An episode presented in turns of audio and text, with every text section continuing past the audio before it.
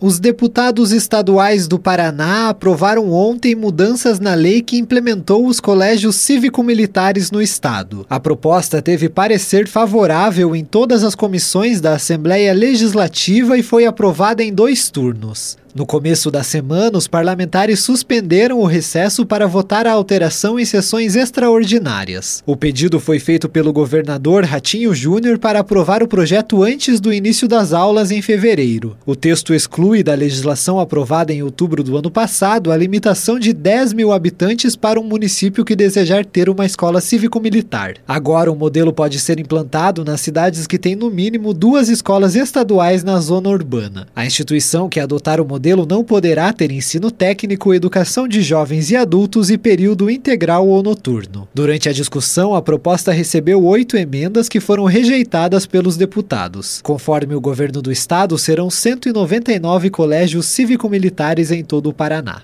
Tailan Jaros, repórter CBN.